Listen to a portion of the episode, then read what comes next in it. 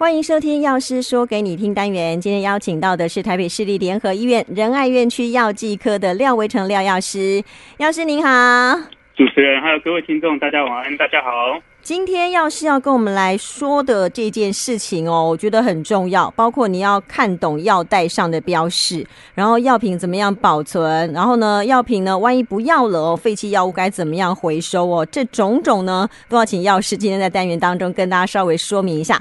读懂药袋的药示，呃，这个标示很重要，对不对，药师？哦，没错，这个真的是一件非常重要的事情。嗯，那可能跟各位同学讲，跟 各位听众讲一下，就是一般我们拿到药药品，就是我们去医院领药啊，都会有一个药袋领回去嘛。嗯、那可能在在那个领药窗口的时候，药师会跟你说：“哎，请问你叫什么名字？”啊，那你可能就会说：“哎，我叫什么什么名字？我的出生年月日是什么时候？”嗯、然后可能就拿到了你手上的现在的药袋。对，然后可能医生跟你，药师会跟你说，哎，这个药品就是三餐饭后吃。那可能大家，可能大家拿到药品说，哦，好，三餐饭后吃就回，就拿回家了。嗯。但其实有时候我们药袋啊，就其实是会医生会开很多种，那其实每一种药物的用法都会不一样。那因为因为有时候药物很多的时候，我们跟你讲，我们跟民众会讲说，哎，这个两次，这个一次，嗯，或这个要饭前吃。但有时候我们很容易会忘记。这其实读懂药袋药袋的标很重要哦。嗯，所以除了名字哦，这个三餐饭后吃之外，原来还有这么多的重点。那有些药不不呃，不见得一定都是三餐饭后吃，而且有万一有时候我们拿到好几种的药物，它有可能也许是饭前，也许是饭后都不一定，对不对？所以一定要搞清楚啊，不然都吃下去怎么办？万一吃错了，麻烦哦。真的，那我可以稍微讲一讲一个，我在我在。窗口就是领药窗口曾经遇到一个小小的案例，嗯，就是我们一般药品都会有写说，哎，就是可能一天三次，嗯、然后下面其实有一个外观啊，其实这个是很重要的，嗯，我们专门会写说，哦，药今天可能这这个止痛药它可能是绿色六角形的，嗯，对，那有一些就是有一些长辈啊，他们会习惯去那个社区药局买一个药盒，对，然后就说，哎，这个是要早上吃的，中午吃的，嗯、晚上吃的啊，对对对，对对对，然后长辈可能就药定播出来之后就忘记，哎。我刚刚播的是止痛药还是是 肌肉松弛剂？这其实很常发生哦。嗯，对。然后有时候啊，然后那个阿伯可能就会拿，哎，阿姨要要是这个我不知道是什么药，阿伯我都播出来了。嗯，那这时候我们其实可以请，就是民众是不用担心。嗯，你可以看看我们药袋上面呢，它有一个外观那边都会写说我们药定长什么样子。哦，那如果你再看更仔细一点呢，它药定上面还会写说是。什么什么数字啊，然后什么英文字，嗯、你可以核对上面。你今天播出来是什么药品？嗯，哎，讲到把那个药播出来，一比如说早餐、午餐、晚餐这样吃，这个到底好不好？因为就像药师会讲的，会发会发就会发生那种，哎，就是搞不清楚到底播出来是哪一颗药，然后呢，可能到最后也不知道到底保存期限了。这个其实还还是有点麻烦，对不对？对，其实其实我我个人呢、啊，会比较不建议就是。药定播出来这样子，因为有时候我们有有一些药定它是有设计过的，它是就是要避免避免受潮。哦，那如果你播出来之后，可能它会潮湿的比较快，外面就会糊糊的。嗯，对，那其实药药品还是可以吃的，只是它可能就服用起来会比较不方便，我就觉得就是吞吞咽吞咽不方便呐。嗯，所以我个人还是会比较建议，就是照药袋上面写的那个使用时间。哦，对，那其实像如果一天三次的药品啊，嗯，我们如果诶，当然如果在开车的。听众就不要拿药袋，他如果在家里听的话，有药袋可以拿起来看。嗯，我们药袋最最下方，其实如果是一天三次的话，我们就有一个公鸡。跟中午十二点的太阳，还有晚上的月亮，嗯，就是你一天三一天三次的时间，嗯，然后饭前饭后我们也会打勾，嗯，就是可以其实可以稍微注意一下，我们其实药袋上面除了文字描述，还要做很多的小小的提示，这样。子。嗯，好，药师我有另外一个问题，比如说哦，有些朋友他可能并没有办法这么早起，然后吃那个呃吃早餐，然后呢吃他早上该吃的药。那可能哎，到了中午哦，也许用餐时间又不固定，然后时间也真的会被耽误下来啊。甚至有人晚餐又加班加到很晚，他根本没有办法办办法按照时间吃晚餐。那这样的时间我们要怎么安排比较好？还是说干脆算间隔时间好了？其实会比较建议算间隔时间，嗯，就是可能假设我们一天三次的话，大概就是早上可能算你七八点吃早餐，然后中午十二点，然后晚上六点，嗯，大概就是。六到八小时的时间呐，一天三次时间。对对对对对。那当然有一些药品是就是要在饭后用会比较好，那个可能就是假设你时间不方便，你可能就是先吃一点小饼干，或者一些零或者一些呃简单的食物，这样简单轻食也可以啦。嗯，对对对对，就不一不一定要像吃早餐要吃可能要要吃三明治啊，然后再配一个豆浆之类，就是不这么丰盛。嗯，其实其实小饼干那些也是可以的。嗯，就不要让胃是空空的就好了，对不对？因为该饭后吃的可能就是呃，真的是胃空空的时候吃了是不太好哦，你可能会胃不舒服。所以要是这个讲的也对哦，先吃一点垫底也好啦。嗯，但是还是要提醒一下，有一些药品就是它是要强调要空腹吃的，所以这个就很重要。对，那有一些像是慢性病的一些像。肝病的药啊，嗯、或者是一些甲状腺，或者一些抗生素，就是这些我们在发药都会特别跟跟大大家说明一下了，嗯，对，就可以还是要注意一下。好，呃，其实哦，有些时候我们在听药师，当然领药的时候，药师都说的很清楚，可是我们听的哦，回家就忘记了。但药袋上面的确又告诉我们很多事情，所以你要看清楚哦，一定要看看看上面到底怎么写的，不要觉得说啊，这个我跟他很熟，我知道有些老病哈啊，医生都开这个药给我吃，我根本闭着眼睛也能吃，但其实这个还是要谨慎啦，对不对？真的，真的，没错，没错，做的非常好。然后我记得我我每次看到药袋哦，这个副作用这一栏，我觉得应该有很多朋友会很紧张。他写好多好多好多，该怎么办？我真的吃了会这样吗？对，这个其实是不用担心啊。其实我们一般标示的副作用或者警语啊，其实它发生的几率是很低很低很低。嗯，对，因为我们药品设计是很安全的，应该说大部分是大部分是非常安全的，所以基本上副作用出现的几率会比较少，很少出现。那如果你出现很严重的副作用啊，像是可能就是有些药品可能会跟你说你会心悸或是胸闷、喘不过气那样，那这个时候你应该就是先停止使用那个药品，然后假设真的不适的状况没有改善，就是要赶快去急诊给急诊急诊的医师评估状况，就是需不需要有额外的处理。哦，对对对对，好，所以大家不用太担心。呃，看到副作用哦，写了洋洋洒洒一大堆，我就开始。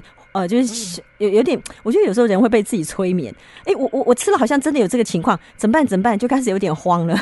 但其实刚刚药师讲的哦，就是几率真的不高哦，要不然应该整天都有那个要害救济事件了吧？对不对？对啊，所以基本上都是很安全的啦，嗯，就是比较。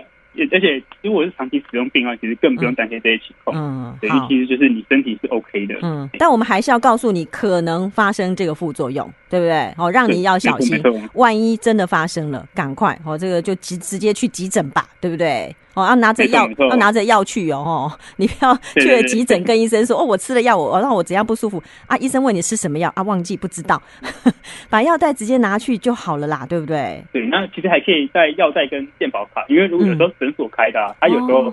可能有一些标示没那么清楚，嗯，那你健保卡的话，可以看到健保云端，其实诊所开立什么药品，嗯，这样意思会更清楚。对对对，哦，这个很重要哦，因为有时候去急诊就已经是很紧急的事情了。他如果说 什么事情一问三不知，那个急诊室的医生护护理师会比你更急，我跟你讲。好，那药袋上面还有什么呃该要注意的吗？是不是？哎，有没有什么回诊日期啊，或者是什么其他的问题啊？数量啊，什么都要稍微过呃这个看一下，对不对？对，因为像一般一般来说啦，回诊日期，像我们仁爱医院、联合医院的话，我们是应该是看完看完诊，医师会给你一张预回诊的预约单，对，上面才有回诊日。那药袋基本药袋上面基本上不会有，嗯，那上面的话，药物上药袋上面的话会有，就是你开立的天数，还有开立的总量，嗯，对，就可以大家可以稍微留意一下，因为有时候回诊时间并不一定是。一个月一个月或三个月一次，有时候可能会遇到医生休诊啊，他的时间会有稍微有点不一样，他可能还是要留意一下那个挂号的时间，因为有时候在医生在开立处方，他可能会那个一那个 miss 掉，那我们也不一定每次都会看到病人的回诊时间，我就可能没办法特别去算这样子，所以大家还是可以稍微留意一下，就是那个开药的日期的长度。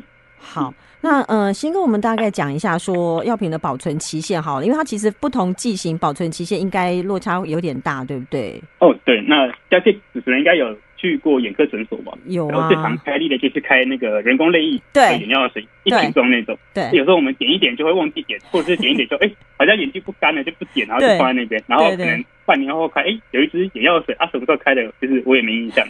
对，那其实提醒其实各位民众啊，就是像。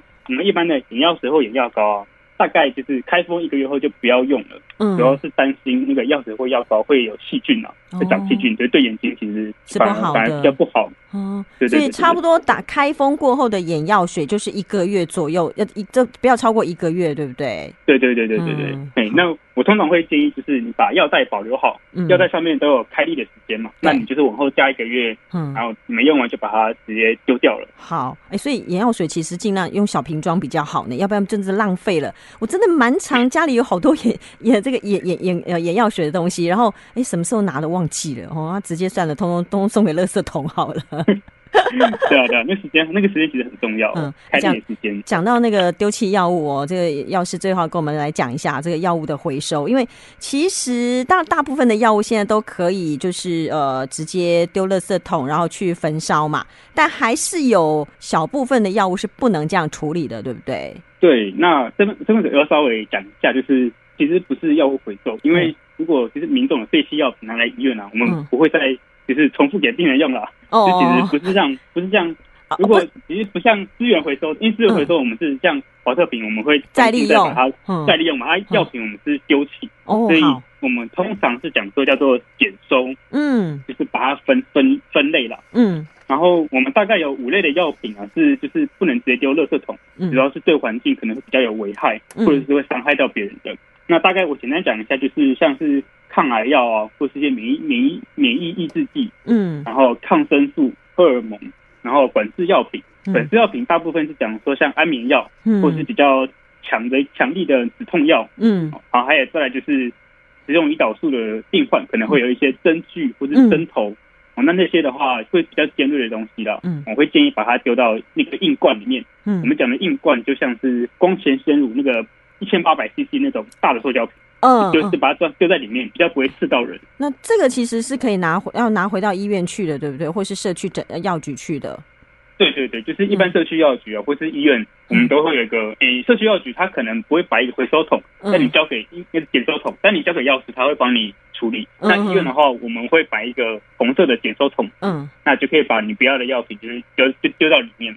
对，那记得在在丢之前哦，你那个药袋啊要拿起来，因为药袋上面都有你个人资料啊，就是你拿起来。各自比较安全。没错，没错。那除了刚刚药师讲的这个五大类哦，包括呃这个还有那个针头针具之外了，其他我们就可以自己来做呃这个呃等于是丢弃了，对不对？对，如果如果你是拿像是一些口服的咳嗽药水，嗯，那你可能因为里面有液体嘛，对，你可以把它倒到一些废弃的咖啡渣，或者像卫生纸啊，或者是一些不要的衣物，把把它那个药水先吸饱满，让它不要。到处流动，沾到别的东西，嗯嗯、然后你那个瓶子是塑胶，就可以做回收这样子。嗯，对。那如果其实有时候其实虽然刚刚讲那么多，但是民众有时候还是会忘记。对、嗯，其实有一个很有一个很好的 table 可以教大家，嗯、大家一定没注意过。嗯，在我们医院的最最最最下方有一排绿色的很小字，嗯，它上面写的是未用完或过期的药品啊，他们后面有两两项哦，嗯，一个叫做可可丢弃到一般垃圾，或者是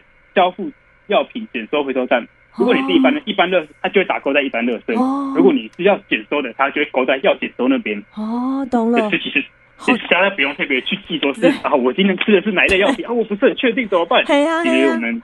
我们都有贴心的帮你们，就是做一些分类，这样真的很贴心嘞哦。因为大家真的是搞不清楚哦，因为我们毕竟不是这个专业嘛哦，然后 又又搞不清楚，万一丢了不该丢的东西，哇，这个真的是有点麻烦，会整个污染到我们的环境，然后会造成别人的一些伤害，那就不太好。所以今天很开心，我今天很开心听到廖维成药师来跟我们聊一聊这个药袋的标示啦，一些保存啦，一些怎么样去检收的一些方式。谢谢药师，谢谢您。哎，不会，谢谢大家。拜拜，拜拜。